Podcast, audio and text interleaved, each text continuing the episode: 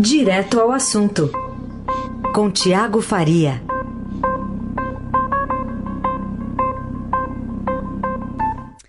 Oi, Tiago, bom dia, tudo bem? Bom dia, Carol. Bom dia, ouvintes. Boa sexta-feira para todo mundo. Boa sexta-feira para você também. Molhada aí na capital federal? Que nada, dia de muito calor de novo. Aqui tem feito muito sol. Previsão essa semana até era que tivesse chuva e não teve. Hum. Acho que a chuva então ficou tudo aqui para o sudeste. Eu, vamos ver se a gente assopra um pouquinho dessa frente fria que está aqui sobre a capital paulista. Vai pegar o fim de semana, enfim, ver se ela chega aí até o, o centro do país, tá? Vamos tentar. Aqui é bem seco. É. Tiago, vou falar sobre essa pesquisa da XP, falando sobre a expectativa positiva né, dos brasileiros em relação a esse primeiro mandato do presidente Bolsonaro, na verdade também sobre os próximos três anos. Parece que essa expectativa caiu né, em relação ao que é, se via no, no ano passado, em 2019. Sim, é isso. O Estadão publica hoje uma pesquisa exclusiva. Carol, só um pouquinho, desculpa, antes de fazer o comentário. Claro. É, eu estou ouvindo minha voz muito alto. Ah, eu estou no estúdio aqui em Brasília. Não, a gente já vai resolver isso com o, o Moacir Biasi vai dar essa calibrada. Enquanto isso, se você quiser tirar o fone de ouvido para continuar, aí depois eu espero você colocá-lo para a gente retomar a conversa. Combinado. Então eu vou falar os dados da pesquisa, Tá. que são os seguintes. É, esse- essa pesquisa foi divulgada com exclusividade pelo Estadão hoje, está no, no jornal. Os uh, leitores da Broadcast Política tiveram acesso ontem, ontem à noite ainda. É, e eles mostram o quê? Que é, agora em janeiro de 2020, 40% dos, entre- dos entrevistados relataram expectativas ótima ou boa para os três últimos anos do Bolsonaro. Que falta de governo, né? É, é é uma queda de 20 pontos percentuais em relação ao começo do governo, primeiro, ao começo do mandato, que era de 63%. Então, muito mais da metade, 63%, quase 3 quartos da população falava que tinha uma boa expectativa em relação ao governo. Isso caiu bastante. É, em dezembro do ano passado, esse total era em torno de 43%. Então, se a gente for fazer um resumo da pesquisa, em uma frase seria assim: cada vez menos pessoas estão acreditando que o presidente Bolsonaro vai salvar o país. É basicamente isso. Mas acho que mais importante do que o número em si, esses 40%, é, ao se analisar uma pesquisa, o correto é sempre você ver as tendências e não o número em si. É, quando a gente, por exemplo, cansei de fazer entrevistas com políticos em eleições, em eleições passadas, e o discurso, quando a gente ia perguntar de pesquisa, era sempre pesquisa é um retrato do momento, não, não, não vale agora, o que vale é a, é tendência. Eles estão corretos. E apesar desse 40%, ou seja, vai lá, quase metade dos, dos entrevistados ainda afirmar que tem uma expectativa positiva em relação ao governo, eh, esse número vem caindo mês a mês. Então, como, como eu disse, é uma queda de mais de 20 pontos percentuais em um ano de governo. E, e é bom ressaltar que esse dado é a, expectativa em relação aos próximos anos, o que é bem diferente da avaliação do governo. Nessa, especificamente, a pergunta é: pensando no restante do mandato, você que está respondendo a pesquisa, acha que o Bolsonaro fará um governo? E aí o entrevistado tem que responder entre ótimo, bom, ruim, péssimo. Já na, na avaliação do governo, quando a pergunta quando a pergunta é o que você acha do governo Bolsonaro aqui desse um ano, é, o presidente tem consolidado o apoio de um terço, ou seja, é, esse número é de 32% de aprovação. E por que, que eu digo que está consolidado? Porque o número não varia muito. Desde os primeiros meses do mandato, que ele fica mais ou menos nesse patamar de um terço aprova, um terço desaprova, um terço fica no meio, acha regular. E ao analisar a tendência, que é o que importa na pesquisa, isso não muda. E tem um. Pode falar, desculpa. Não, não, pode falar. Tem um outro dado interessante que vou, vou falar em primeira mão aqui para os ouvintes da rádio. É, que essa pesquisa, essa pesquisa só vai ser divulgada hoje pela XP. É uma pesquisa da XP com o IPESP. Eles têm feito pesquisas é, recorrentemente, né, desde o ano retrasado. É, é sobre a percepção em relação ao comportamento do Brasil no cenário internacional. É a primeira vez que os entrevistados são questionados sobre o assunto. É, e mais da metade, 55%, disseram que o apoio do governo brasileiro aos Estados Unidos pode trazer consequências negativas para o Brasil. A opinião de mais da metade da, dos entrevistados dessa pesquisa. É bom frisar que a pergunta foi feita de uma maneira genérica, assim, eles não perguntaram especificamente do, da crise envolvendo os Estados Unidos e o Irã. Mas o levantamento foi feito essa semana. Ou seja, então depois já do que toda aquela crise, até depois do Brasil já ter se posicionado, né?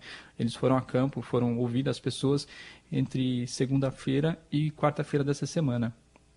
E lembrando que o presidente Bolsonaro ele deu uma guinada nas relações internacionais do Brasil. Foi uma, uma mudança drástica em relação a governos anteriores. Se a gente lembrar os governos do PT, eles defendiam uma relação que a gente chamava de sul-sul, né? Com uma aproximação com os vizinhos sul-americanos, com os africanos. Já o Bolsonaro ele prega um alinhamento quase, vamos dizer assim, quase total com os Estados Unidos, né?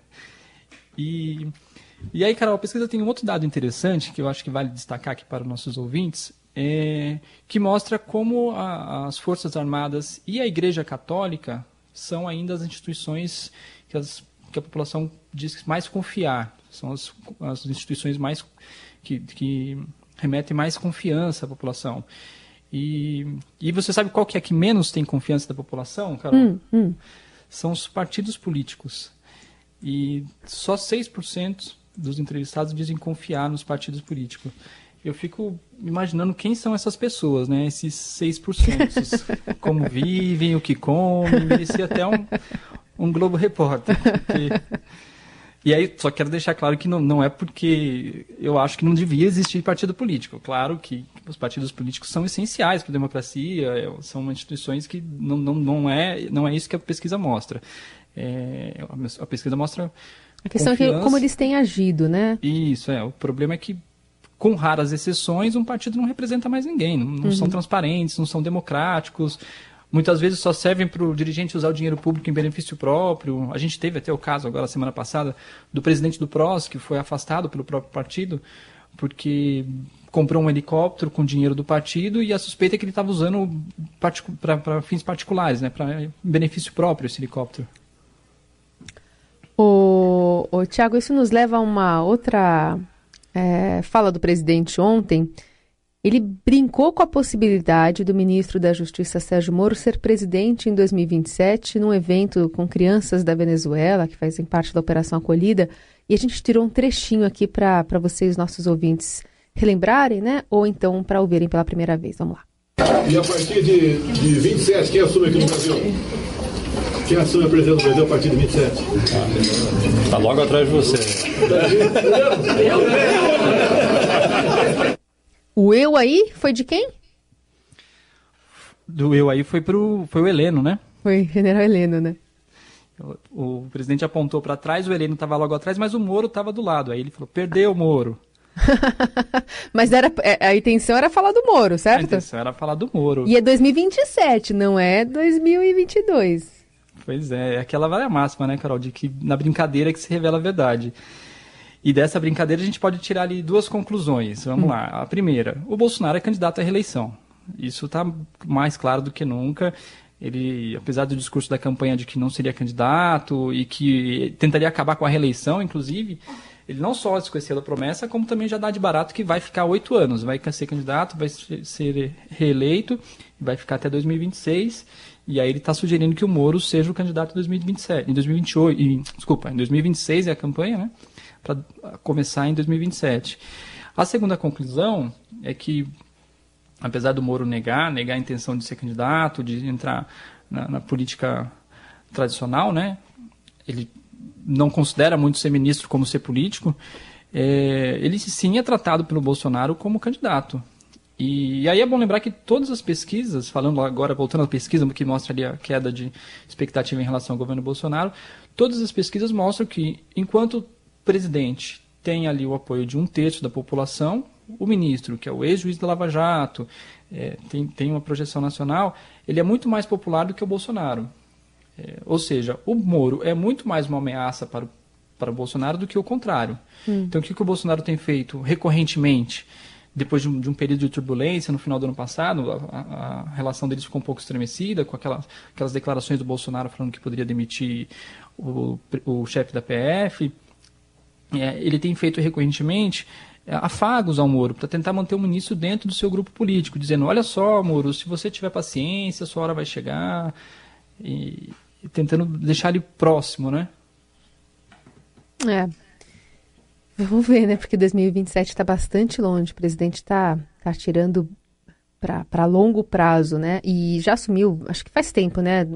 É, não dá mais para dizer que ele vai cumprir a promessa de campanha, apesar de ele é, prometer e falar sobre isso em diversos discursos, mas essa questão da reeleição, dele mudar, enfim, a, a legislação para impedir a reeleição e que ele mesmo não sairia como, como candidato, já, já caiu por terra, né? O que ele diz é que não depende dele, e de fato não depende. Uma reforma política para acabar com a reeleição depende do Congresso. Mas não há nenhum esforço político nesse sentido. É. Vamos falar também sobre essa decisão do ministro Dias Toffoli, né, que adiou um pouquinho a, a implantação do, da figura do juiz de garantias, ficar para pelo menos seis meses para frente. Mas o que, que muda em alguns processos que a gente acompanha mais de perto? Por exemplo, o senador Flávio Bolsonaro, por exemplo, o do caso do Lulinha, o filho do presidente Lula. Bom, Carol, esse, esse assunto, o juiz de garantia, tem voltado aqui diariamente, né? A gente tem comentado quase todo dia. É. Eu acho que o, o ouvinte não está mais até aguentando a gente falar. Mas é importante falar dele de novo porque agora ficou mais claro como vai funcionar. Acho que a importância dessa, dessa reportagem que hoje que abre o caderno de política do Estadão é justamente por mostrar como vai ser na prática, né? E para deixar claro a regra que o ministro Toffoli criou, ele, numa decisão anteontem, ele colocou ali um prazo para 180 dias é, para ela funcionar e criou uma série de restrições. E aí uma das regras que ele chamou de regra de transição, que é que nos próximos seis meses, se nos próximos seis meses o Ministério Público não oferecer as denúncias nas investigações em andamento, e aí inclui todas essas grandes operações recentes, aí não só a Lava Jato, como a Operação Zelotes, a Operação Greenfield, eh, os casos passarão a ser divididos entre dois juízes. E isso vale para o caso do Flávio Bolsonaro também, que responde à suspeita de manter um esquema de, de rachadinha no seu gabinete na Assembleia do Rio, quando ele era deputado estadual.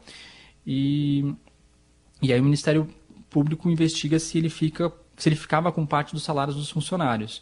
Essa, essa, esse caso também é, pode ser afetado.